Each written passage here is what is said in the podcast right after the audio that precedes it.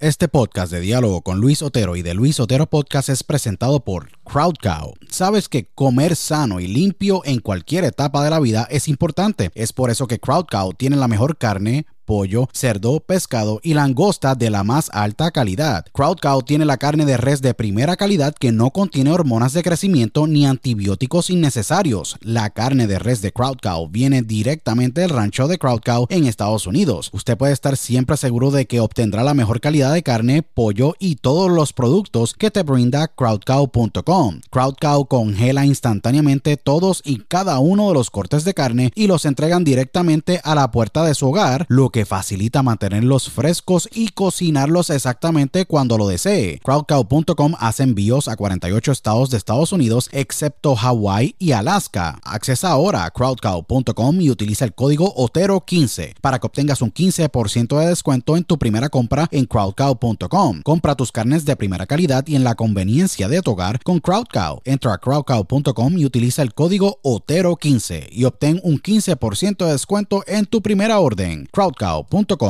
si padeces de estrés, ansiedad y otras condiciones de salud, tu solución es ThoughtCloud. ThoughtCloud.net manufactura el mejor CBD y los mejores productos derivados del CBD. ThoughtCloud tiene el CBD Isolate, CBD Full Spectrum, CBD en cápsulas, CBD en cremas y lociones, CBD en vapes de muchos sabores y los mejores CBD pre-rolls del mercado en sus sabores de Orange Crush, Dragon Fruit, Blueberry Splash y Sour Apple. El CBD de ThoughtCloud es espectacular y buenísimo, ya que tiene tremendos beneficios. Es 100% orgánico, ayuda a mejorar la ansiedad, estrés, bajar la inflamación, dolores crónicos, ayuda a la concentración y otras condiciones de salud. Visita thoughtcloud.net ahora para que hagas tu compra y utilice el código Otero en tu checkout o entra a dialogoconotero.com y accesa el link de ThoughtCloud en nuestro portal para que obtengas un 15% de descuento. Se los digo, ThoughtCloud ha sido increíble para mí y sé que lo será para ti. Nuevamente, accesa thoughtcloud.net y utiliza el código Otero cuando vayas a hacer tu checkout para que obtengas un 15% de descuento en tu compra. thoughtcloud.net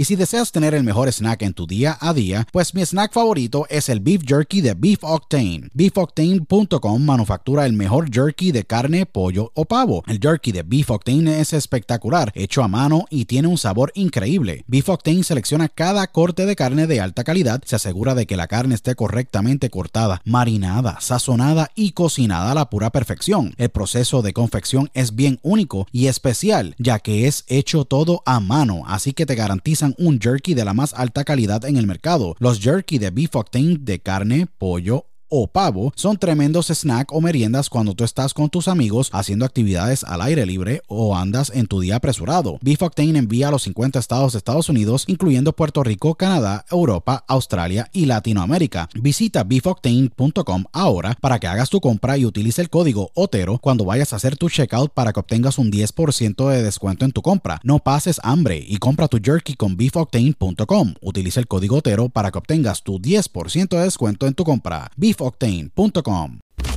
Broadcasting live worldwide. Welcome. Are you ready? Welcome. Señoras y señores. Welcome. A diálogo con Luis Otero.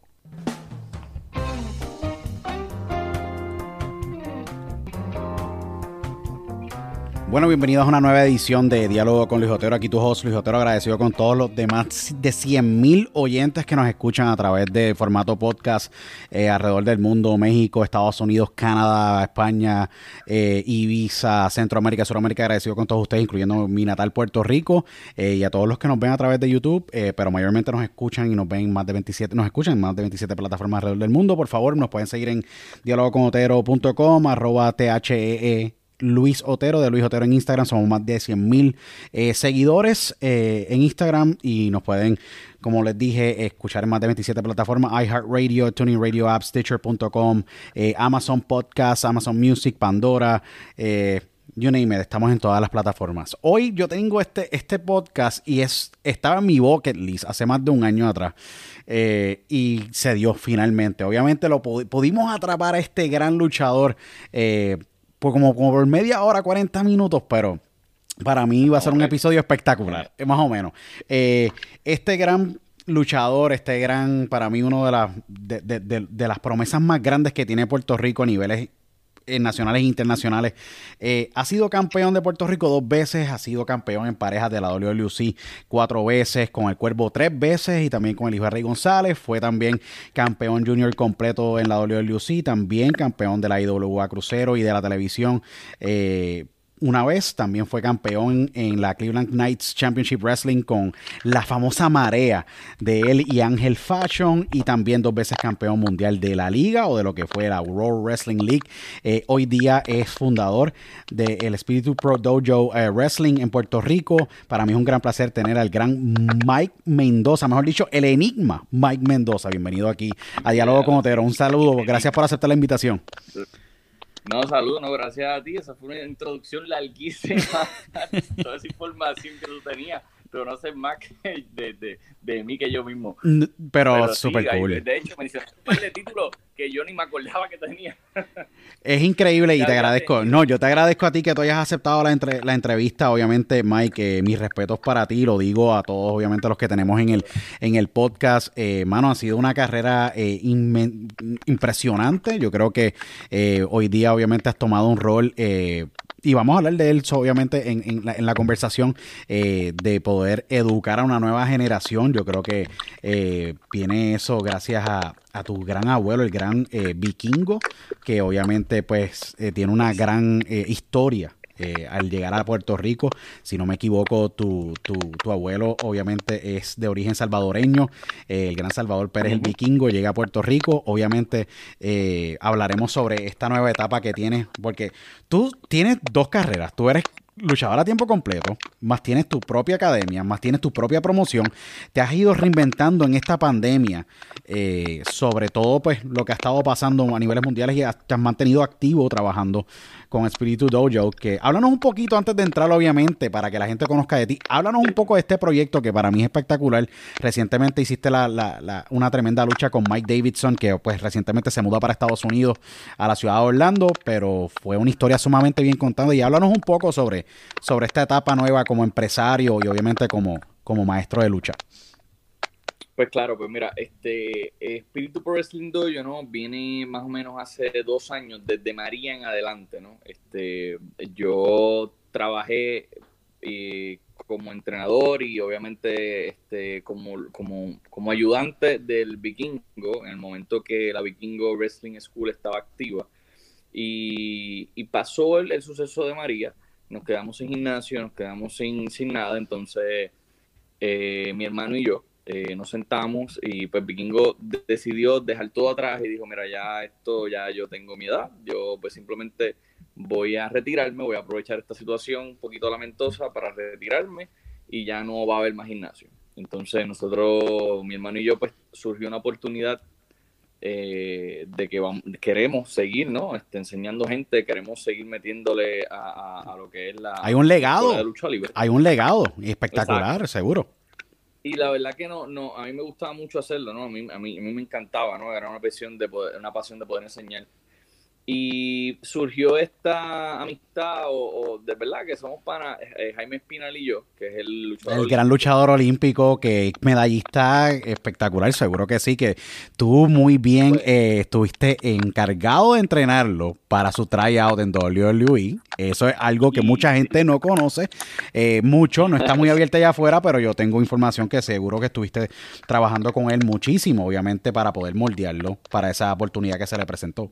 Pues sí, este, él, él, me llamó y me dijo, mira, tú eres de los, de los, de los pocos que conozco que son luchadores, ¿verdad? Lo que es lucha libre, y me ofrecieron tal cosa, ¿qué tengo que hacer? Y pues yo le dije, pues mira, este, yo te puedo dar una base de lo que tú necesitas tener.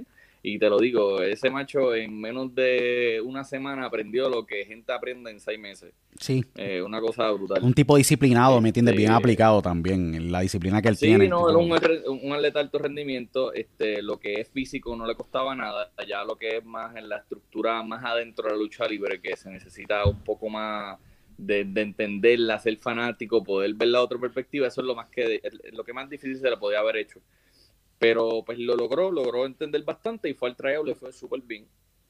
Este, entonces pues de ahí pues, pues él, ahí viene la idea de que él me dice, mira, pero ¿por qué tú no abres una escuela? Entonces yo y mi hermano nos sentamos, pues, es que no tenemos dónde, no tenemos recursos ahora mismo para, para, para hacerlo. Y me dijo, pero es que yo les consigo un centro muy fácil. Tú me dices, yo voy al municipio y buscamos un centro que esté básicamente abandonado o algo y lo arreglamos. Es que hay muchas estructuras en Puerto Rico. Hay muchas estructuras en Puerto Rico y más para mí yo digo que en Puerto Rico hay demasiado talento, en Puerto Rico hay demasiadas estructuras sin utilizar que yo creo que pues la oportunidad se presentó, el tipo tenía visión, tú eres un tipo sumamente disciplinado, vienes de una familia de empresarios, tu abuelo es un gran empresario, ha sido dueño de gimnasios exitosos por muchísimos años y me imagino que dijiste, ¿sabes qué? Tuvo cuatro gimnasios exitosísimos. Que, que, el bodybuilding estaba súper, súper trepado. Sí, ¿no? Y, y, y vienes y aplicas esa misma mentalidad de, de tú siendo un empresario, porque como todos los luchadores son empresarios, tienen que tener esa mentalidad de poder conducir el negocio. Dijiste, mira, ¿sabes qué? Este es el momento y se logró, se logró. Sí, sí, sí, sí. Ahí Jaime nos buscó el centro, él me lo enseñó, dije, está perfecto, pasamos mucho trabajo arreglándolo y como no había recursos, ¿verdad? Para poder, pues lo hicimos poco a poco, le metimos un ring y empezamos por ir abajo de clase.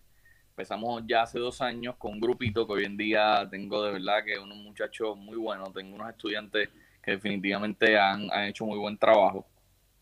Eh, y lo, pudieron ver en el, en el evento de exhibición de fuerza. La mayoría de todos los que están ahí son estudiantes míos, menos eh, obviamente Kevin, eh, lo que es Mike Davidson. Dios mío, dije Kevin. no, pero es así, fue tremendo, para mí fue un tremendo evento. quiero ver más, de verdad. Yo creo que hace falta, de verdad. Y te voy a ser bien sincero, creo que yo creo que de todo lo que has aprendido y lo que obviamente tú has, crecido grandísimamente en la, industria en los pasados años, creo que la mentalidad de, promotor, obviamente de empresario y de poder llevar un producto a niveles digitales, eh, como está ahora mismo el landscape del negocio, creo que hace falta. Yo creo que pues tú has sido el único de la cepa de luchadores en Puerto Rico que se, se ha reinventado y has creado un evento digital online que yo creo que muchas de las promociones masivas o de, delegados, obviamente como Lucy y otras más, pensé yo que iban a, tomar el primer paso y tú siendo un tipo humano que no esperas por nadie, dijiste, ¿sabes qué? Lo voy a hacer yo y lo hiciste y para mí yo creo que fue un tremendo evento eh, que deja mucho de qué hablar porque yo creo que ahí te das tú a probar de que tú eres un tipo que te has podido adaptar ante las condiciones que estamos viviendo a niveles globales el poder llevar a tu academia y poder desarrollar talento. Algo que es parte de, la mentalidad de ser un profesor, de ser un empresario y de ser obviamente un luchador. No, definitivo, definitivo. Este, eh, esto ha sido, esta situación de, de, la pandemia para mí ha sido bueno, se escucha raro, pero ha sido bueno este, porque realmente me ha ayudado a mí a, centrarme, a pensar y a decir, ok, hacia dónde quiero ir, hacia dónde quiero llevar este, a Mike Mendoza, hacia dónde quiero llevar a, a, mí como persona, en lo personal, hacia dónde quiero ir. Y definitivamente hoy ya estoy mucho más centrado, decidí que vamos a trabajar con la escuela, eh, decidí que voy a trabajar con Espíritu como, como, como empresa de, de lucha libre. Eh, y, a tener mi, mi, propia compañía, ¿no? En, en, contexto, eh, este, lo que es espíritu como escuela y espíritu como, como, como compañía de lucha libre a medida en escala, obviamente. Porque yo pude haber dicho, mira, me voy para Estados Unidos y voy a empezar a buscar mi sueño y toda esta cosa, aprovechar la situación, pero no lo hice así, decidí mejor trabajar por Puerto Rico, porque definitivamente aquí todo el mundo decide irse, decide, ¿verdad? y dejarlo, y, pero yo dije voy a trabajar por esto y si me sale bien, bien, si no, pues lo intenté y es espectacular porque yo creo que eh, te abre la puerta de que hoy día, básicamente, como está el landscape a niveles del negocio de la lucha libre, es contenido. Estás desarrollando contenido. Estás obviamente llegando a una masa que es global, no tan solo Puerto Rico, porque estás exportando ese talento a través de las plataformas digitales que existen. Ahora mismo me imagino que tú estás pensando o tratando de, definir básicamente lo que va a ser el negocio o el modelo de negocio de la promoción actualmente bajo lo que es el landscape o básicamente las condiciones de negocio actuales. ¿Qué pasa? A niveles de licenciamiento de negocio, después tú vas empaquetando esos... Te lo digo porque esa es mi área de expertise a niveles de, de, carrera tú empaquetas o básicamente los programas y eventualmente vas a estar exportando a otros países donde es necesario, el más necesario hoy día de la humanidad es tener contenido al frente y actualmente la lucha libre sigue siendo por predilección entre la lista de los top 5 modalidades de contenido mm, de mayor preferencia a niveles globales. Es el único deporte que está a niveles globales, sea en, eh, están abriendo promociones en Egipto, está India, está Malasia, está Estados Unidos, obviamente Estados Unidos es la meca de la lucha libre a niveles de, de promociones con legado, pero tienes obviamente Japón, tienes Taiwán que está saliendo, tienes Corea del Sur que está obviamente en el mercado, está España abriéndose, hay un montón de espacio todavía y yo creo que tienes algo muy especial en tus manos. Y te lo digo, me imagino lo has escuchado otras personas, pero tienes algo sumamente especial en tus manos que lo puedes llevar a donde tú quieras llegarlo porque tú eres el que estás llevando la batuta de tu propia promoción. Claro, claro, y te agradezco, agradezco. Definitivamente ese fue el marco principal cuando grabamos. Dijimos, mira, este, y desde que empezó Espíritu, definitivamente el marco principal es tratar de, exponer el, eh, dentro del marco digital eh, el talento de Puerto Rico es ponerlo afuera, porque por mucho tiempo, por alguna razón, ¿verdad? Y eso está bien, ¿verdad? Las promociones locales se han, se han dirigido directamente a lo local.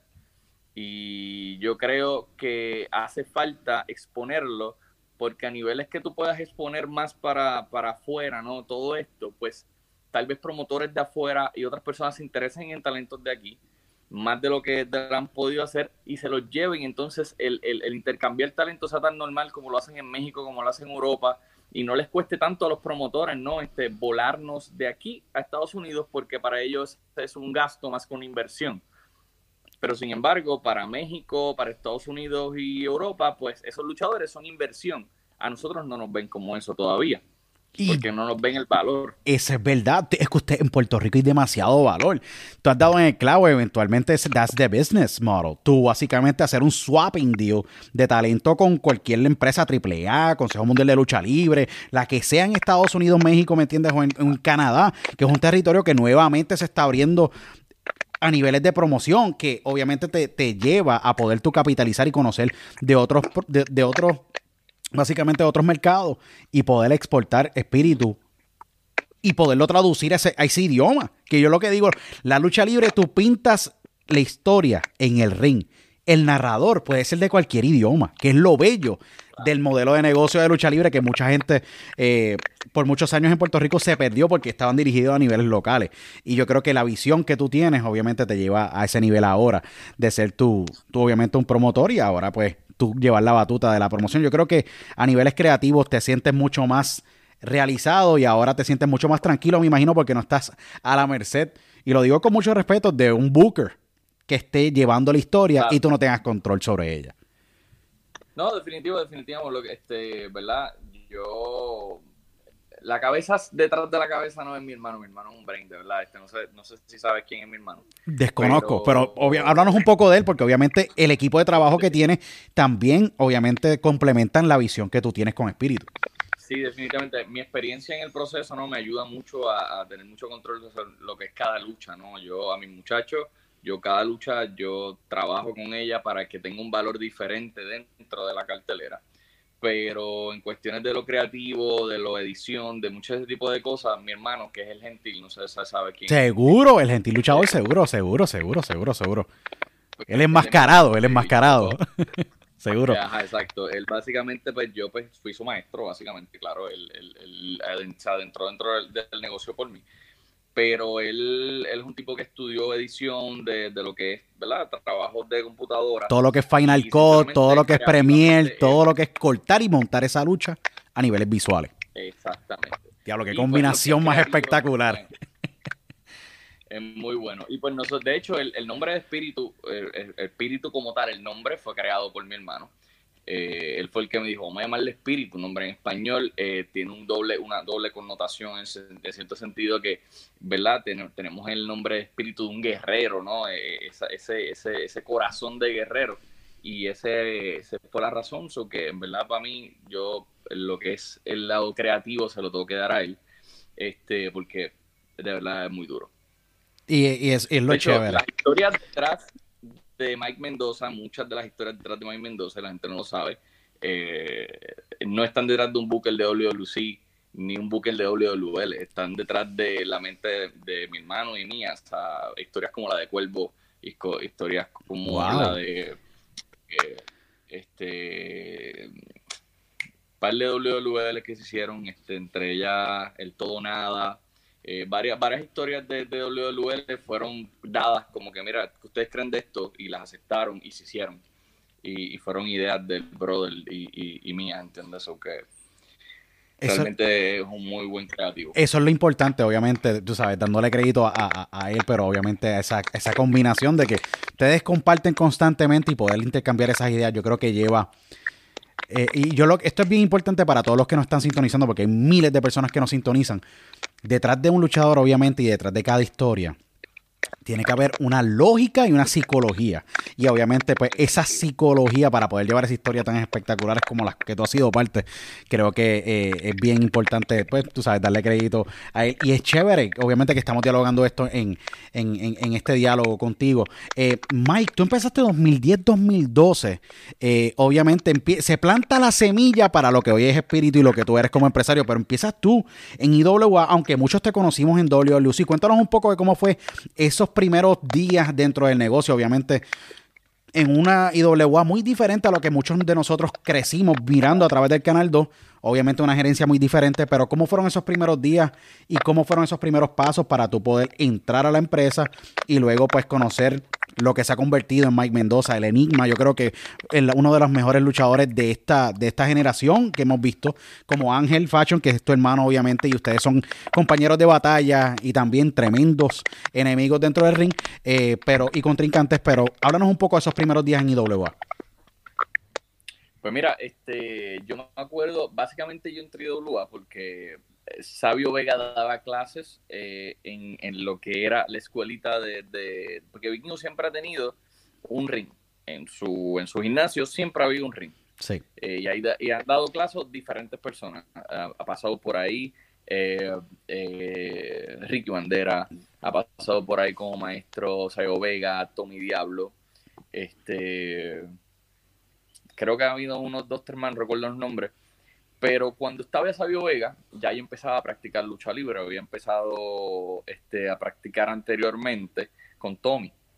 Entiendo. Entonces, cuando empieza a dar las clases Sabio Vega, yo pues entro, el quien esté dando clases, yo entraba y yo tenía unos 16 años. Y no, mentira, yo estaba ya, yo tenía unos 18, 18, 19 años. Entonces, pues entré y Sabio me conoció, me empezó a, enseñar lo que él sabía, enseñar muchas de las cosas, me empezó a coger confianza, yo daba el calentamiento, ya estábamos ya, eh, él ya me tenía mucha confianza y me veía como que algo. Y un día me dice, mira, ¿tú quieres, ¿tú quieres luchar? Y yo, pues claro que sí, me gustaría luchar. Pues pasa a tal hora por la Pepín Cestero. la casa, la Pepín Cestero, que muchas historias tiene esa, esa cancha, wow. Y entonces voy, llego a la Pepsi Cestero a las 5, a las 4 y media de la tarde, como él me dijo. Y le dijo a un muchacho, mira, llegué, me dijo Sabio que pasara por aquí, así Sabio me dijo que te estaba esperando. Vente por acá, me pusieron a montar el ring. me pusieron a montar el ring. Eh, y yo monté el ring y me quedo en el camerino. Y entonces este Sabio me dice, ah, cámbiate, vas a luchar y me da la oportunidad este por primera vez de luchar y pues desde ahí pues la historia pues pues ya está contada seguí por ahí para abajo en IWA este trabajando viví experiencias de luchar con un montón de luchadores eh, cierra IWA y eh, pues comienzo a trabajar independiente para para verdad para seguir manteniéndome activo y llega un día, ¿verdad? Que Vikingo me, me, me lleva a lo que fue la WWE. Este, y me paro frente a, a, los empresarios, ¿verdad? Que eran los dueños en ese momento, que era Carlos, Invader, Rey González, todos estaban ahí. Y Vikingo me lleva, ellos no me conocían, por más que yo estuve en IWA, ellos no, yo era un talento nuevo, no saben quién era yo. Y Vikingo me dice, mira, te presento a mi nieto, nada, te lo dejo para que hablen con él. Me deja allí, con los leones, en la, en la, boca del lobo. Con esa boca del lobo, con, todo eso, con, con todos esos tipos que tienen, como yo digo, tienen calle, historias y se saben, tú sabes, han pasado las la, de Caín, como dicen por ahí, obviamente, en el negocio de la lucha libre. Diablo. Definitivo. Mira, y, fue y te voy a contar esta experiencia, pues no fue la mejor, pero pues fue una experiencia bastante graciosa, ¿verdad? Ya que uno está en ya uno ha trascendido tanto tiempo. Eh, el Rey González me pregunta, y cuéntame muchacho, ¿qué has hecho? Y yo entonces le, digo, mira, pues yo estuve en IWA, estuve en IWA un tiempo, eh, luché allí y me dijo, ay, ¿qué hiciste en IWA? Y yo, y yo, por mi inocencia, ¿verdad? Yo ya son como cuatro años luchando, me, me dice, yo digo, pues nada, pues yo, yo fui campeón de la televisión de IWA. Y el Invader se para y me dice, muchacho, yo estuve, yo llevo 40 años luchando y en mis mejores momentos yo no gano una lucha. Así que el título, ¿cómo fue que me dio una palabra bien, bien fuerte? Fue como que usted no menciona los títulos que usted ha tenido, y me regañó así frente a todo el mundo, gritado. Wow. Y se fue. Wow. Y se fue. Y yo, pero ¿qué hice? Yo no, yo no sabía, ¿entiendes? Yo, yo contesté la pregunta de González que, yo había hecho de Uruguay, pues lo único que me pasó por la mente es como un resumen, dar un resumen. Correcto, y obviamente eso es natural, pero qué tipo, bueno, que yo las historias las he escuchado y eh, eh, el in- Entonces, yo se me reservo lo que tengo que decir sobre el Invader. Ajá. yo me quedo como que, wow, que hice mal. Y, nada, y. Carlos, y Carlos lo que, lo, lo- lo que me hace es como que mira para abajo, Rey González mira para otro lado y yo por mi vergüenza pues me fui. Yo dije, pues nada, pues aquí me jodí, no voy a entrar a ningún lado. Perdón. No, normal, tranquilo. Pues aquí no voy a entrar a ningún lado porque si esta gente ya de primera instancia me, me- me- ¿verdad? Te ponen el sello, te pusieron, supuestamente te pusieron el sello y te trataron de esa manera bien hostil, tú sabes, bien poco profesional. Wow. Claro, pero eh, pues yo, yo los entendí luego, ¿no? Este, ellos son así, son personas que son en serio. Más adelante, después que pasó eso, eh, como quiera, llamaron a Vikingo como a la, a la, a la par de semanas y le dijeron que traiga al muchacho para que, para que, para que haga su tryout y me fue muy bien. Este, me fue muy bien y, y, y después conocí al señor José Huerta González y definitivamente mucha gente tiene, tiene muchas opiniones de él. Yo creo que él tiene una forma de ser y pues uno lo, uno lo aprende a- a, querer a su manera y me trató muy bien. Definitivamente yo no tengo quejas, mucha gente tiene muchas quejas de él, No, pero yo no tengo quejas de él. Eh, Sí. Yo creo que él me ayudó muchísimo. Es que obviamente la, la- la industria, pues, hay muchas cosas que, pues, obviamente, y como yo digo, mira, eh, en esta industria de la lucha libre, obviamente, hay muchísimas personas, obviamente, es un, mucha testosterona en el mismo, en el mismo cuarto, Sí. no, tú sabes, tratando, obviamente, de, pues, de probarse. Es un, esto, esto es un deporte, eh, el deporte de las mil emociones, donde nos tenemos que probar y tenemos que, pues, tú sabes, demostrar al frente de una fanaticada cómo trabajamos ese público, cómo podemos llevar las historias, cómo, cuántos títulos sí nos llevamos, porque obviamente los títulos cuentan, aunque obviamente hay una historia detrás, pero Claro. Obviamente ahí hay mucho más y, eh, obviamente me imagino que eso fue una, una experiencia donde se te abrieron los ojos, obviamente ya pues haces tu tryout, entras a, a, a WLC siendo tú, ya teniendo el legado de siendo uno de los una historia espectacular la que se hizo cuando eras campeón crucero, eliminan la división, se convierte en campeón de televisión y obviamente entras a, a la Universidad de la Lucha Libre en Puerto Rico, que es Capital Sport Promotion, luego obviamente WLC.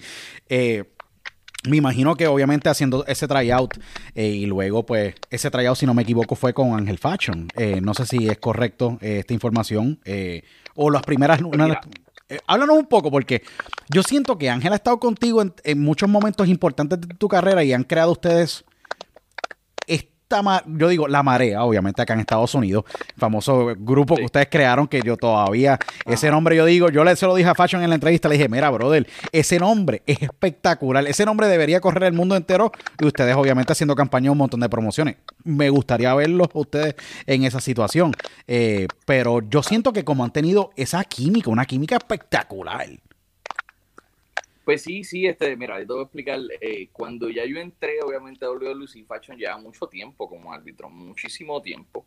Eh, eh, nosotros ahí nos conocimos, pero éramos desconocidos de alguna manera, Sí. eh, cada uno por su lado. Eh, el primer trabajo yo lo hice con un gringo, con un gringo que trajo Andy, este, ¿cómo se llama? Este, se llama Andy Levine. Andy Levine, seguro que sí, que- era que Andy Levine eh, fue uno de los ganadores, fue el ganador del Tough Enough acá en Estados Unidos y obviamente pues lamentablemente no, no entró a WWE como pensaban y terminó haciendo campaña viajando desde Tampa, Florida a Puerto Rico, obviamente al Consejo Mundial de Lucha Libre.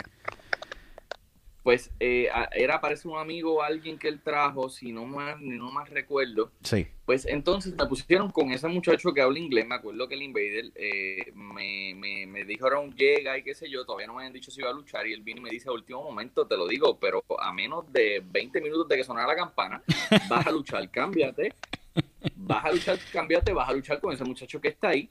Y yo, pues está en el problema. Ah, tú hablas inglés. Y yo, bueno, ah, si no hablas inglés vas a tener que aprender porque él no habla español. Y yo, Wow, tú tienes que pintar la lucha y cuadrarla allá arriba sin tú tener un- la, la base, bueno, conociendo lo básico de inglés. That's crazy, eso está el Claro, garete. Entonces, realmente yo pues tenía una base de inglés, pero el Invader tenía la mala intención de que si no sabes inglés, pues tú mira, te vas a joder allá arriba. Pero sabes que definitivamente eso no fue un, Un impedimento, seguro. ¿verdad? No fue ningún impedimento. Yo, yo me trepé allá arriba, hicimos el trabajo y pues el muchacho salió súper contento. Este, los pro- el, el- el productor para ese tiempo se llamaba José Roberto, si no me equivoco Seguro. él fue el que me dio el feedback a, a el Invader también vio la lucha y de ahí pues él ya es cuento ya de ahí empezaron a eh, yo entré como como enigma yo entré como enigma y no sé dónde salió según mi información fue el Invader eh, que me puso el nombre y me lo puso puso en la página un día pusieron en la página de WLC Ma- a Mike Mendoza hace su debut y me acuerdo que me envió un screenshot mi hermana y me dice y ahora tú eres Mike Mendoza y yo pues yo no sé ahora parece que me llaman Mike Mendoza pues Wow, no sabía. wow. Y yo llego a la- a- ahí al, al, al camerino ese día que, que vi el screenshot, que vi la página de internet, y me acuerdo que el Invader me dice, Mike, Mike. Y yo, sí, a ti mismo, Mike. Y yo, pues que yo no estoy acostumbrado a que me digan Mike, yo no soy Mike, ese no es mi nombre realmente. Correcto. Y entonces él me dice, ahora te vas a llamar Mike Mendoza. Y yo, pues, súper, ¿verdad? No tengo ningún problema si ustedes entienden que ese es el nombre que me tienen que poner. Y desde ahí eso es historia. Ahí es que empecé a, a trabajar más en televisión. Me ponían todos los fines de semana y pues me, dieron, a- me empezaron a dar un poco más de exposición. Entonces, la historia de Fashion, disculpa no te la voy a contar. No, tranquilo, no te apures, que- seguro. Esto está cabrón, by the way. Esto está espectacular. Este, este, este podcast va a tener miles y miles de personas que van a estar hablando de podcast por semana. Pero está brutal. Mira, después que, después que pasa esto de Mike Mendoza, que me ponen el nombre, que pasaron una como un mes, Ujú. que todavía Angel y yo todavía no, eh, hemos, habíamos dado como árbitro, pero por alguna razón no nos habíamos cruzado. Me acuerdo que en una cartelera en Arecibo, en Arecibo, eh, el Invader le dice a Fashion, ya Fashion habiendo luchado en Estados Unidos, como en Amaro y en otros sitios, le dice a Fashion ese día, Fashion, ¿trajiste la ropa? Y él, ¿qué? La de árbitro, no. Y dice, cámbiate que vas a luchar. Y él, y él parece que se quedó así. Y literalmente yo tenía un pantalón adicional y él me dice, él me dice, ¿alguien tiene pantalón, espinillera? Y era yo el único que tenía algo. Diantre, Yo unos tengo aquí. Dame los knee pads y lo que tú tengas ahí, vamos para encima. Wow. Literal. Y así mismo fue. Y le dije, toma, toma mi ropa, papi, ve, cógela. Y se la puso y se trepó arriba a luchar con Tommy Diablo. Este, luchó con Tommy Diablo, una lucha, pero era como un dark match que, o sea, que no se iba a grabar, pero era para para, para rellenar.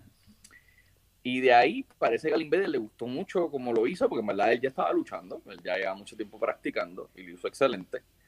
Y tiempo después ya le dan a él la exposición como el, eh, ¿verdad? Como Fashion, como el Junior completo.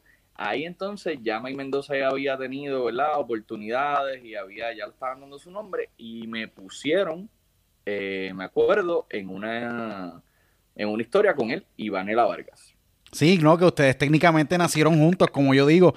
Eh, lo- yo digo como los tres fenómenos de nuestra generación, de esta generación, porque Vanilla está en México, próximamente, si no me equivoco, va a ser madre.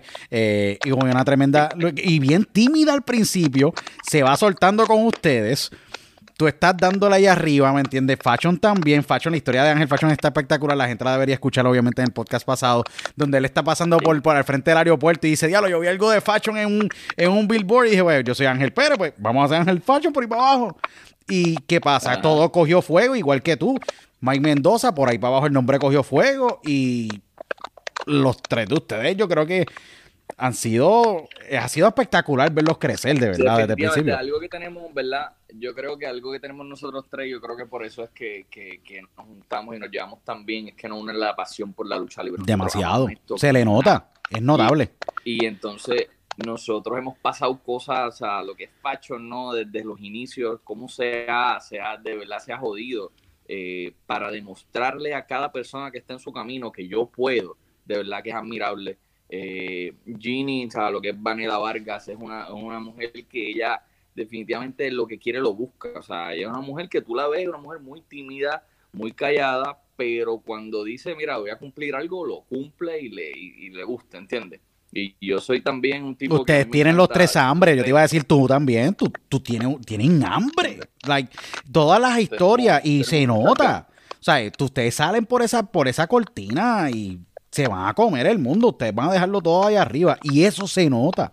Y eso se admira, eso es admirable, eso es respetable, porque ustedes, tú sabes, le están dando el respeto a ese fanático que sacrificadamente bajo las situaciones que se, vive, se viven en Puerto Rico y en el mundo entero, sacan de su dinero para comprar esa taquilla, para ir a poder entretenerse y poder olvidarse de los problemas del mundo y ustedes llevarle esa historia ahí arriba, eso es admirable. Y yo creo que eso es muy importante resaltarlo porque yo creo que el respeto que ustedes le dan al fanático, del rol que sea, sean ustedes ¿me entiendes? Un rudo o sean ustedes un babyface. Llevarle esa historia y respetar a ese fanático es lo que hace un luchador eh, admirable y llevar esa disciplina, ¿me entiendes? De que vamos a darle lo mejor de ustedes porque ustedes nos están apoyando fin de semana tras fin de semana.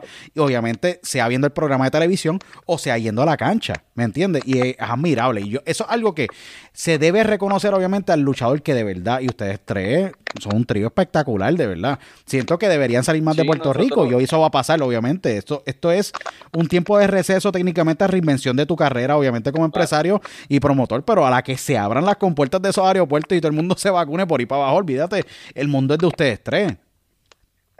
Sí, sí, vamos a meterle, vamos a meterle. Definitivamente algo que tenemos G-Faction es que no importa dónde estemos. O sea, si nosotros nos dicen vamos a trabajar en este lugar donde hay cinco personas, nosotros vamos a darle lo mejor a esas cinco personas. No, no, no hay una menor duda de eso. Eh, y, nosotros respetamos lo que hacemos y vamos para allá arriba a trabajar. Nosotros no vamos a miquear.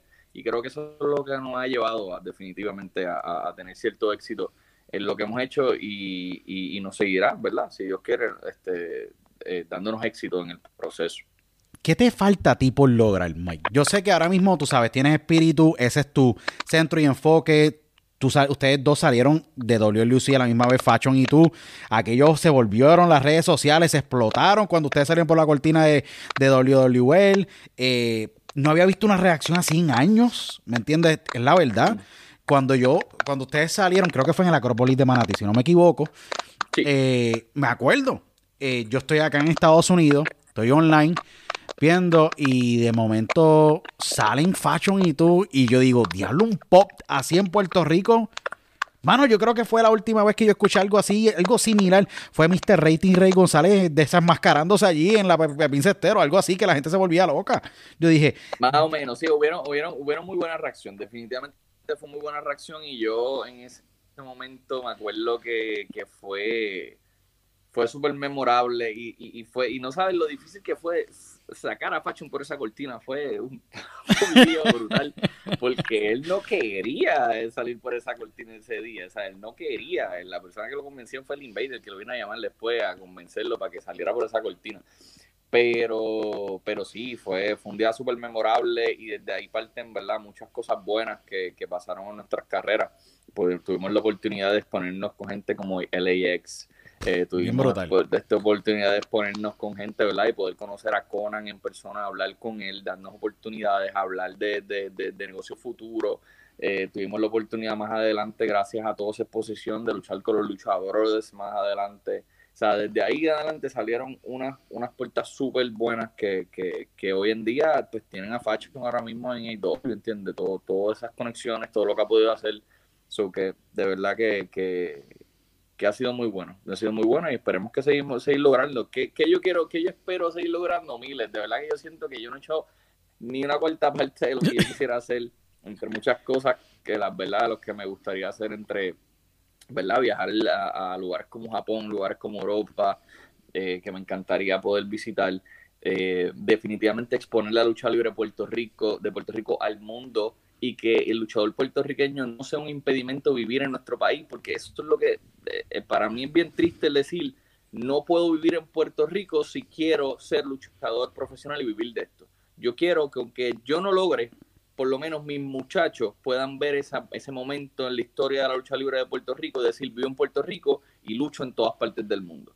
Y que gente, ¿verdad? Como Fashion pueda decir, voy a virar a, a Puerto Rico y volver a casa de mi mamá y volver a mi casa, de mi hogar y lucho en AW porque nos ven un valor. Esa es, esa es mi meta. Que, y eso sería espectacular porque yo estuve hablando con Sabio y todos estos años, o sea, los años que él estuvo en Dolio Luis, esos tipos viajaban de para Dolio Luis desde San Juan, Puerto Rico y tú dices, Mano, si todos estos tipos, tú sabes, Primo, tú sabes, Eddie Colón, Orlando Colón, Carlito, se tuvieron que largar de Puerto Rico, viajar de Puerto Rico, obviamente se tuvieron que mudar para niveles logísticos, pues por requerimiento de la WWE, pues mira, mudarse para obviamente propósitos de, de negocio, pero Tú sabes, ese tren de trabajo que Sabio y toda esa gente, obviamente, tú sabes, Miguel Pérez, Víctor Quiñones, que es pan descanse, Huracán Castillo, toda esta gente viajando desde Puerto Rico y volando desde San Juan, Puerto Rico para California, San Juan, de San Juan, Puerto Rico para Canadá, para España, para México. Yo digo, esos tipos lo más seguro estaban 3, 4 horas de martes para miércoles y el jueves montándose un avión nuevamente, que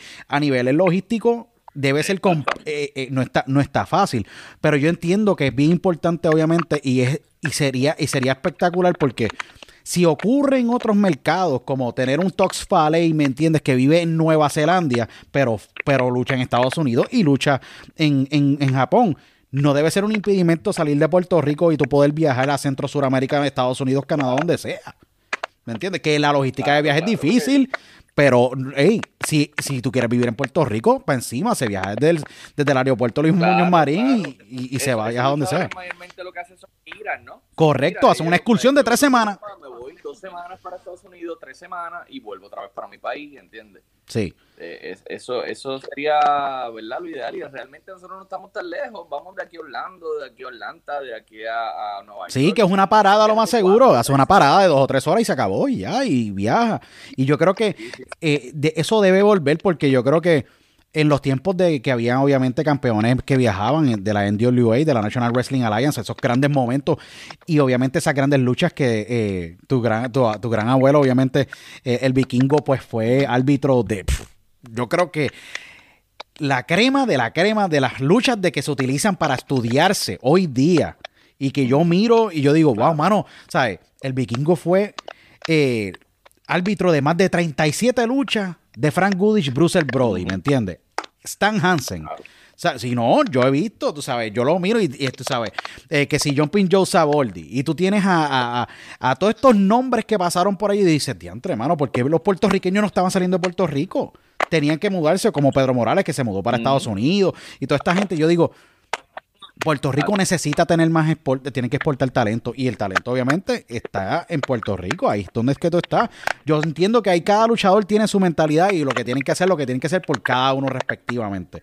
Pero hoy día como promotor y, y empresario yo creo que tú estás en una posición bien positiva porque estás creando algo tuyo que va a ser exportable y, tu talento y todos los de los estudiantes de espíritu va a poder, obviamente, vas a poderlos exportar a otros mercados. Y esas alianzas son cruciales porque te hacen a ti mejor empresario dentro del mundo de la lucha libre, que es un arte. Yo digo que ser promotor hoy día es un arte retante, pero bien importante poder eh, manejarla.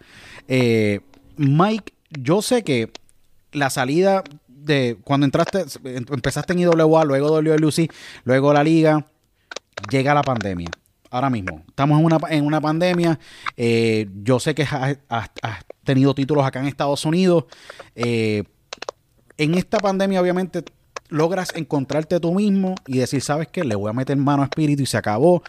Y estás creando contenido. ¿Qué se puede esperar en los próximos meses o en 2021 de Mike Mendoza con espíritu?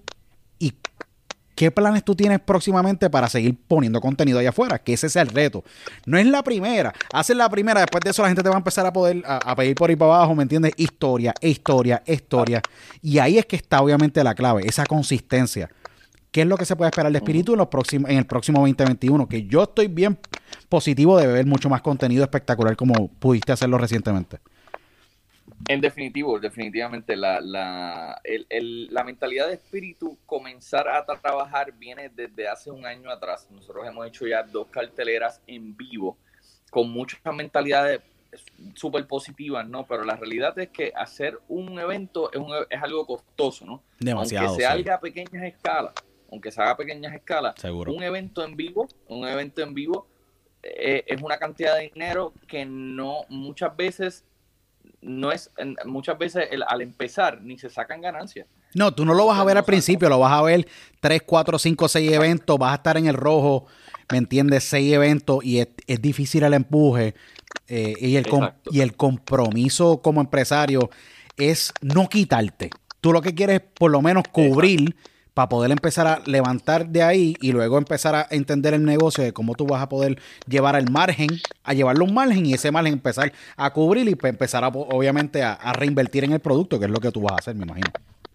Exacto, pues las primeras dos carteleras, pues cuando se hicieron, fueron un golpe fuerte y nosotros dijimos, vamos a detenernos a ver cómo podemos, eh, ¿verdad?, proseguir sin tener que, que estos golpes sean tan fuertes de alguna manera. Y siempre había la mentalidad de trabajar eh, diferente, totalmente diferente a lo que estaba eh, eh, acostumbrado a trabajar en la industria local. Y, y se habían hablado muchos planes conmigo y mi hermano sobre, sobre cómo queríamos hacerlo. Llega la pandemia, se para todo, pero sin embargo, en el proceso esto de, de, de, de reestructurarlo, nos sentamos y decimos, pues mira, yo creo que podemos hacerlo, nosotros tenemos el local, eh, tenemos el ring, tenemos el talento, podemos seguir con los planes que teníamos y creo que ahora va a ser mucho más fácil hacerlo. Y dijimos, pues vamos a intentarlo, lo hicimos, salió súper brutal, estamos súper pompeados y ahora ya tenemos la mentalidad definitivamente de que ya queremos lo más pronto posible, no te voy a dar una fecha específica porque no estoy claro. No, correcto, enero, seguro. eh, eh, pero posiblemente en enero, eh, pues zumbar otro, ¿entiendes? Y, y- y irnos por ese mismo lado, trabajar de la misma manera, subir el mismo contenido, la misma calidad, para, para seguir, ¿no? O sea, para seguir este, nosotros mismos probándonos como talento y dándole, y dándole un foro a los muchachos, por lo menos a mis muchachos, eh, que tengan para exponerse, ¿entiendes? Y, y más adelante, si, si todo sale bien, podemos darle foro a, otras, a otros luchadores puertorriqueños dentro de la industria local para que también se puedan exponer. Y así vamos a seguir trabajando. No, espectacular, espectacular. Y lo, y lo digo abiertamente, apoyen Espíritu Pro Wrestling, eh, está, espectacular el producto. Eh, yo siento que obviamente eh, en el camino van a aprender. Yo siendo partner en una empresa exitosa, ¿me entiendes? Entiendo de que van a ir manejando y, tu- tu- eh, como yo digo, haciendo el tweaking, obviamente, o, o lo que es la evolución del, del producto. Y es bien importante que la gente se acostumbre a entender de que hay evolución constante en la lucha libre y más rápido que en cualquier otra industria, porque tú te tienes que adaptar Sí, al sí. público. Y eso es algo que muchas veces el fanático se tiene que educar sobre esa parte porque, hey, es, es lo que el público dicta, ¿me entiendes? Y, y eso es algo que yo creo que tú como empresario, y lo vas a ver obviamente en el Producto de Espíritu y en muchas federaciones van a poder ver que, que la historia constantemente, la novela cambia. Y obviamente, Cambia, sí, sí. y sí, es- es- esa es la clave del éxito, poder llevar la historia, ¿me entiendes? Como se tiene que llevar allá arriba en el y ring. poder evolucionar con los tiempos. Yo creo que eso es lo más importante, que aquí en la lucha libre, por alguna razón, ¿verdad? Yo no sé si es, ¿verdad? Mucha gente trata de imitar cosas que pasaron hace 10 años y yo creo que la clave está en empezar a mirar lo que se está haciendo hoy. Eso, eso es simple. Correcto. No hay por qué mirar lo que se hacía hace 10, 20 años atrás. Tú mira lo que se hace hoy y eso es lo que hace dinero, porque esas son las personas que están haciendo dinero. Sí. Y es lo que pasó con EI, un ejemplo, eh, Fashion está actualmente en AEW, lo hemos visto en Dark muchas veces. Eh, una nueva alternativa, tres luchadores, acá entre tú y yo, como yo digo, el mundo entero, encabronados con el sistema y con las, promociones actuales. Decían, mano, estos tipos no nos están dando la oportunidad. Yo soy Stardust, mi nombre es Cody Rhodes. Estos tipos están al garete pensando en otra cosa, quieren hacerme una copia de mi hermano. Mi hermano se le termina el contrato, yo quiero hacer otra cosa. Los Young Bucks lo- ofrecen un contrato multimega eh, mega millonario en la WWE. No quieren entrar en el sistema. Sa- saben que posiblemente se queden en- en- empaquetados dependiendo de los bookers y los, y los writers que estén en ese momento con la WWE. Dicen, ¿sabes qué? Vamos a buscar un partner y vamos a abrir nuestra propia promoción y que se joda el mundo. Y si fracasamos, fracasamos. Si no, nos vamos a ir exitosos. Y eso es lo que se convirtió en IW. Rompieron récord ayer, 990, y- 1.8 millones de televidentes ayer versus 667 mil de NXT. Tú dices, ok, el fanático está buscando otra cosa, ¿me entiendes? Yo estoy buscando federaciones como espíritu ahora mismo. Yo estoy buscando cosas así. Yo estoy buscando algo que no sea lo mismo de que le voy a poner el título a este y hay una traición y no, yo necesito algo diferente. Y es lo que y el fanático hoy día es muy diferente porque es un fanático tecnológico que lo que yo consumo más en el celular lucha libre que lo que consume en televisión. Y ahí es donde está el mercado ahora mismo. Y por eso es que yo cuando vi la, recientemente la cartelera que tuvieron ustedes, yo dije, esto es lo que yo estaba buscando hace tiempo. Y es lo que el fanático en Puerto Rico y el fanático de nuestra generación tiene que estar buscando. Tengo dos preguntas rápidas, obviamente antes de, de, de culminar este diálogo, que y lo, lo digo dicho de sea de paso, no va a ser la primera vez que vamos a tener a Mike. En algún momento, en los próximos meses, cuadraremos otra entrevista porque yo sé que me van a escribir de un montón de sitios porque me han escrito y me habían escrito para tenerte acá con nosotros. De todas las luchas que tú has tenido, Mike, ¿cuál es la que te lleva, tú sabes, significa mucho para ti y tú dices, wow, haber estado con este luchador en el ring eh, fue algo sumamente especial? Yo sé que todas son especiales en su, en su, en su propio criterio pero qué lucha para ti significa mucho y tú dices, estar con X luchador significó muchísimo porque jamás pensé que iba a estar con él en el ring. Ah, no, definitivamente estamos hablando de ese tipo de feeling cuando me trepé encima del ring con los Lucha Brothers, con Pentagon y con Rey Phoenix. Para mí fue como que un mind blow, fue como que wow, esto está pasando. Este, yo cuando me trepé con esos machos ahí arriba, yo decía, pero pues, vamos a meterle, tú sabes, todo lo que tenemos porque no hay break. Y, lo hicimos y yo creo que salieron muy contentos. Yo creo que, que realmente, pues, ellos yo creo que no le debe sorprender nada, pero salieron contentos de ring, hicimos el trabajo y yo creo que eso fue una satisfacción inmensa para mí. Este, yo creo que ese fue uno de los momentos que más, como que yo terminé la lucha y hice, wow, lo hice, lo terminé, lo logré. Este, y, ese, fue el día que, yo te puedo decir que fue bastante fuerte emocionalmente para mí. Como que me tuve que aguantar. Seguro. Para, mí fue, para mí fue algo bastante importante en mi carrera. Este, de igual forma, cuando me enfrenté a LAX, yo, yo los conocí y, dije, dale, estos tipos son a fuego, son muy buena gente, no importa hasta dónde han llegado, no importa quiénes son ahora mismo en la industria, ellos ellos respetan con quien se están trepando, o sea, nos respetaban a nosotros y nos trataron como, como iguales, ¿entiendes? Y, pues uno a veces se siente, ¿verdad? Como luchador local, que uno está como que por debajo de mucha de la gente y cuando tú las conoces dices, wow, pero que down to the earth, son súper down to the earth, súper tranquilos y, te respetan como luchador.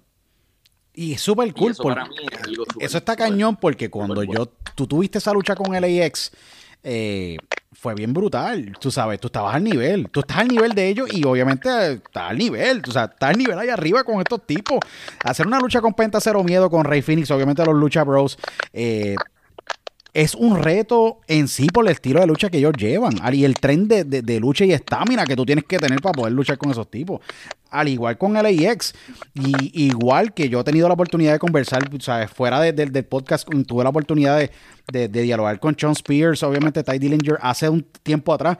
Y el tipo, cuando estuvo en Puerto Rico, en los 10 meses o 11, 12 meses que estuvo en Puerto Rico, el tipo dice: Yo aprendí con Thunder y Lightning más que con todos los tipos que he estado yo en el camerino de la WWE.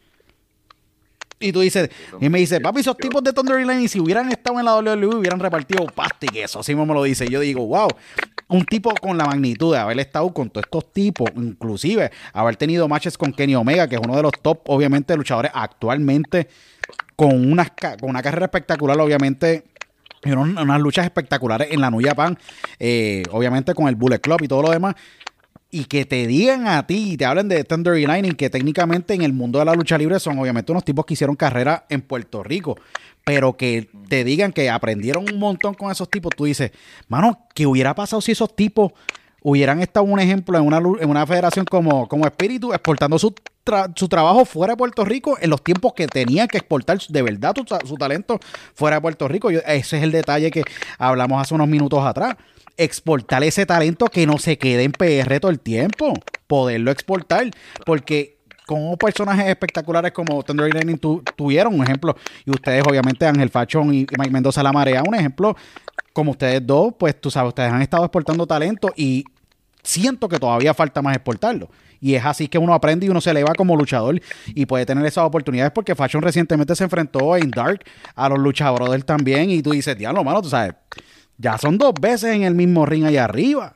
Y, Sí, sí, sí. y, eh, tú sabes, requiere mucha disciplina, requiere mucho trabajo y obviamente te pruebas a niveles altísimos. Eh, Hay Mike, que meterle, hay que meterle. Yo creo que, que eso en Puerto Rico hay que crear esta cultura, y yo pues, por lo menos en mi escuela este, estoy trabajando mucho con eso, de, de- de entrenar a nivel como si tú quisieras irte y, y luchar a, a niveles internacionales.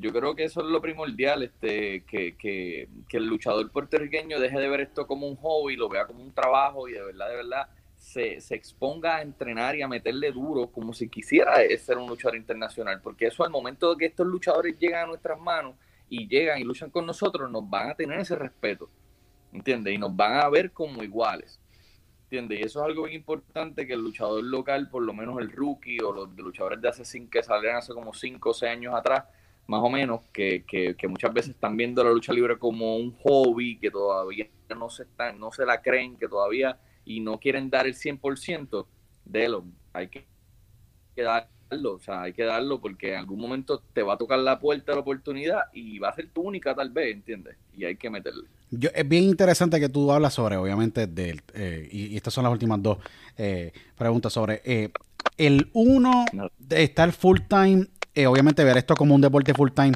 eh, obviamente yo siento que Puerto Rico perdió la conexión de eh, Puerto Rico con Japón y poder exportar talento allá. Ocurría hace muchos años atrás.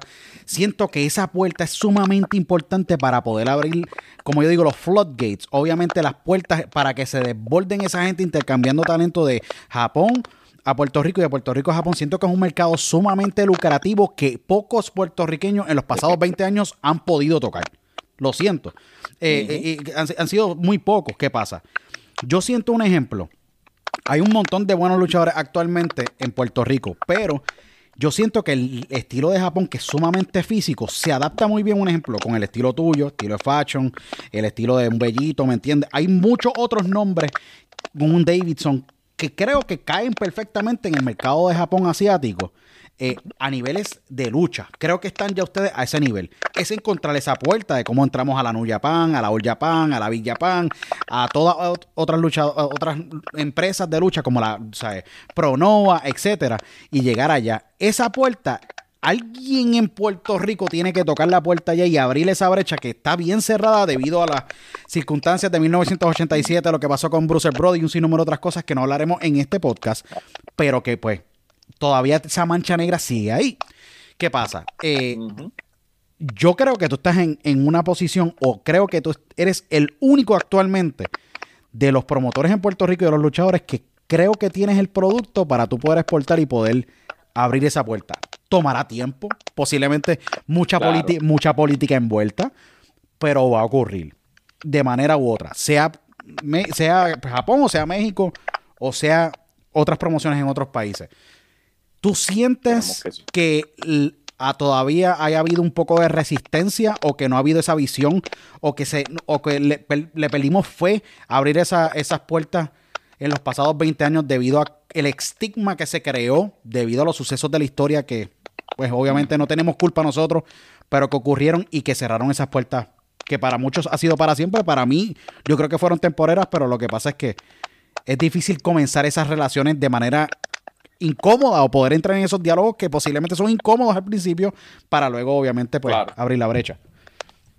Pues mira, yo creo que, que hace más de 10 años, creo que se, se perdió la esperanza de poder abrir esa brecha y yo creo que nadie lo ha intentado después de todo este tiempo, no sé, ¿verdad? Hasta donde yo todo he entendido. Yo creo que nadie lo ha intentado eh, abrir esa brecha de conexión entre, entre lo que es Puerto Rico y otros países, sobre todo Japón, que para mí eso era y es, para mí es un respeto y un honor increíble que le tienen a la lucha libre. Pero como me lo estás mencionando, definitivamente en, mi lista de, de- de metas a largo plazo está poder abrir y exponer ese talento que tenemos aquí a lugares como México, que están bastante cerca, a lugares como Estados Unidos y a lugares como Japón. En definitivamente, esas son mis metas a largo plazo que queremos llegar con, con la escuela. Este, vamos a ver, vamos a ver qué, qué nos depara el destino de aquí a, a, los años que pasen. No, definitivamente. Y la última pregunta, obviamente, en esta, en esta gran edición, este podcast que ha sido espectacular. De todos los títulos que has tenido, eh, Mike, ¿qué título cuando te lo pusieron en la cintura, cuando te levantaron la mano y te entregaron ese título después de esa espectacular lucha que tú habrás hecho? ¿Qué título para ti, inmediatamente cuando te lo pusieron, tú dijiste, diantre, hermano, yo tengo este título en la cintura ahora, yo tengo que cargar con este cinturón tengo que elevarlo a otro nivel, porque se- obviamente no es que te pongan el título, te ganes el título de Puerto Rico, el título junior completo, que tiene legado, que como yo le digo a la gente, no es cargar el título, es como tú elevas ese título y lo llevas a otro nivel o, lo, o, o le das ese brillo que necesita, porque yo siento que pasa que te entregan, no, no te entregan el título, tú lo luchas, pones el título en tus manos y a veces el luchador dice, pues ya tengo el título, ahora pues vamos a luchar, pero no le dan el brillo necesario. Pasó con el, el título intercontinental de la WWE. Dolph Ziggler se lo dieron. Obviamente el tipo llevó el título a lo máximo que pudo llevarlo. Le sacó el brillo de verdad. Y obviamente el título luego muere porque obviamente el luchador que se lo ponen luego no tiene la misma pasión o la misma mentalidad de poder llevar las historias como se tenían que llevar. Y pierde prestigio el título. Algo sumamente que ha pasado a través de los años con el título universal. Cuando lamentablemente pues eh, habían historias que pues terminaron el título en otras manos o en las manos de uno de los propietarios de la empresa y básicamente pierde ese brillo. ¿Qué título te dieron a ti? Tú dijiste, sabes que lo voy a llevar al nivel que lo tengo que llevar y que se joda lo que pase por el camino, vamos a elevarlo y voy a hacer el trabajo que se tiene que hacer. Y poniéndote tu segundo, obviamente la empresa y ese título primero, y eliminando los egos, que yo creo que es lo más importante para tú poder ser un luchador exitoso a niveles de negocio y llevar ese negocio como se tiene que llevar. Pues mira, este, el- yo tengo dos títulos que para mí han tenido mucho valor. Eh, el primero es el título de Puerto Rico. El momento que yo gané ese título y ese proceso, ¿no? Esa, esas defensas con las personas que tuvo la oportunidad de luchar, con gente como Tondri Lightning, Bien brutal. este, que, que tuve riñas con Lightning, que, que es un luchador que he corrido mucho, este, entre otras varias luchadores que ha podido, pero yo creo que el título de Puerto Rico para mí fue como que algo, como que wow, tengo algo de mucho valor, eh, este, realmente tengo que, que, demostrar que, estoy a este nivel. Y pues el otro fue el de WWL, que es el hecho de que estoy top cara en una compañía, estamos, soy la cara de la compañía, eh, me están dando la oportunidad de tener este título que ha tenido gente como 450, que ha tenido gente Black Pain, que tuvo gente, si no me equivoco, lo tuvo Alberto de Río. Correcto, fue el primero, yo creo que fue el campeón inaugural de la empresa. Cuando el título no era ni, ni el título que tú cargaste en la cintura, era el, el World Heavyweight Championship, obviamente con las siglas de la WWL. Exacto, y pues e- ese momento también fue bastante importante. Yo dije, wow, pues ya soy la cara, ya estamos aquí, vamos a meterle, vamos a hacerlo. Y, y yo creo que esos son los, los dos títulos, dos títulos más, más importantes que yo he, he- podido cargar en, en, en la cintura. Este, y que yo he sentido carga, que yo he sentido realmente como un peso. Y dije, wow, tengo un peso grande este, e- en mi cintura, porque realmente uno, uno, uno lo ve, yo por lo menos no me veo como que el título me da un valor a mí ni nada por el estilo, no. Pero yo siento que realmente cuando uno tiene algo importante en las manos, hay que protegerlo, hay que cuidarlo, hay que trabajar para él. Y cuando a mí me, me dieron el título de Puerto Rico, yo dije, pues me están confiando en mí, porque en ese momento yo estaba en el proceso de crecimiento, había terminado ahí mismo en la riña con el cuerpo y ya todos los ojos estaban puestos en nosotros.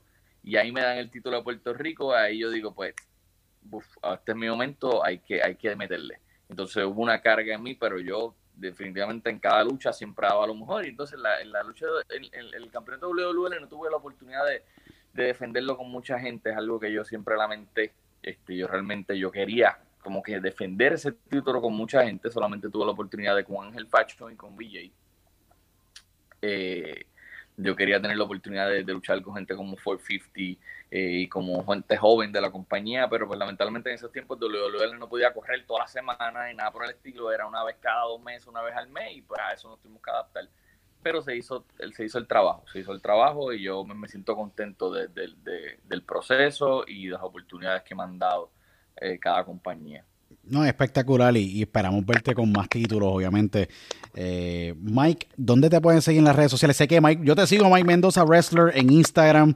Eh, obviamente, merchandise lo pueden comprar, me imagino también por ahí. Mike Mendoza Wrestler. Yo sé que tú, tú háblanos un poco para que te, sigan en las redes sociales y obviamente lo que y, que, entren también y sigan Espíritu eh, Pro Wrestling Dojo también, que tiene la página de, de Instagram que va creciendo muchísimo. Danos las redes sociales y donde pueden comprar el merch? Pues claro que sí. Pues, ah, mira, ahora mismo este, no tengo mercancía disponible. Vamos pronto, eso es algo que está por, por trabajarse. Vamos a estar saliendo. Eh, Mike Mendoza Wrestling en Instagram, Mike Mendoza eh, en Facebook también este, me pueden encontrar tengo que tenía un Twitter pues lo tengo que lo tengo que activar es algo que todavía no entiendo bien. No es que es demasiado. mira hay una ensalada de redes sociales brother que, que, es difícil. Yo tengo mi Twitter y yo no entro en mi Twitter hace tiempo porque pues, cogió tracción el Instagram y, y es que es complejo. El, Instagram puede hacerle el feeding al Twitter y muchas veces yo creo que hasta el Twitter es, es, difícil, obviamente, manejar las redes, pero tienes tu Facebook, Mike Mendoza, y Mike Mendoza Wrestler en Instagram. Mike Mendoza y Mike Mendoza Wrestler en Instagram. De igual manera, eh, EPW Dojo, que así es como sale en. en, EPW Dojo, a todos los que están escuchando y todos viendo. Espíritu Pro Wrestling Dojo, son básicamente las iniciales de cada, de cada una de las letras de, la, de las palabras. Y eh, en Facebook de igual manera estamos como Espíritu Pro Wrestling nos pueden seguir y ahí vamos a estar, últimamente vamos a estar poniendo mucha información, tanto de lo, lo que es este la escuela y lo que es el eh, la compañía como tal, y cuando va a salir el próximo, el próximo evento, así que esténse pendientes. Eh, mercancía todavía no tengo, pero estamos en proceso de sacarla, así que pendiente a eso. Nos deja saber, de verdad, ya sabes que esta es tu casa, estamos locos, obviamente, que eh, hagamos otro, obviamente, otro episodio, obviamente la lucha libre siempre continúa, hay muchas cosas que no pudimos hablar debido, obviamente, al tiempo, pero eh, Mike, nuestro respeto siempre para ti, yo sé que hay mucha gente, obviamente, de, de, de México y en Estados Unidos que, obviamente, te ven a través y te vieron a través de Guapa American por mucho tiempo. Eh, obviamente salías todos los fines de semana aquí, sábado, domingo, en Guapa América, y se veía en todas partes de Estados Unidos a través del sistema de DirecTV, ¿me entiendes? Y, todo el mundo pues nos escribía, me decía, mira, eh, ¿cuándo vas a tener a Mike? o sea, el tipo yo lo veo aquí en, en, South Dakota, en Dakota del Sur, en, lo veo en, en, ¿me entiendes? En Toronto, gente en Arkansas, en Texas, en un sinnúmero de partes de Estados Unidos, y, y finalmente te, tenemos acá, así que esta es tu casa, esperamos ver mucho más de Espíritu eh, Pro Wrestling Dojo eh, loco por ver lo que van a tener ustedes, obviamente, y lo que tienen en la caja de sorpresa. Eh, y nuestro respeto siempre. Esperamos verte mucho más y, que sea la primera de muchas entrevistas que tengamos a ti, que te tengamos aquí. Eh, y sabes que esta es tu casa cuando tú quieras.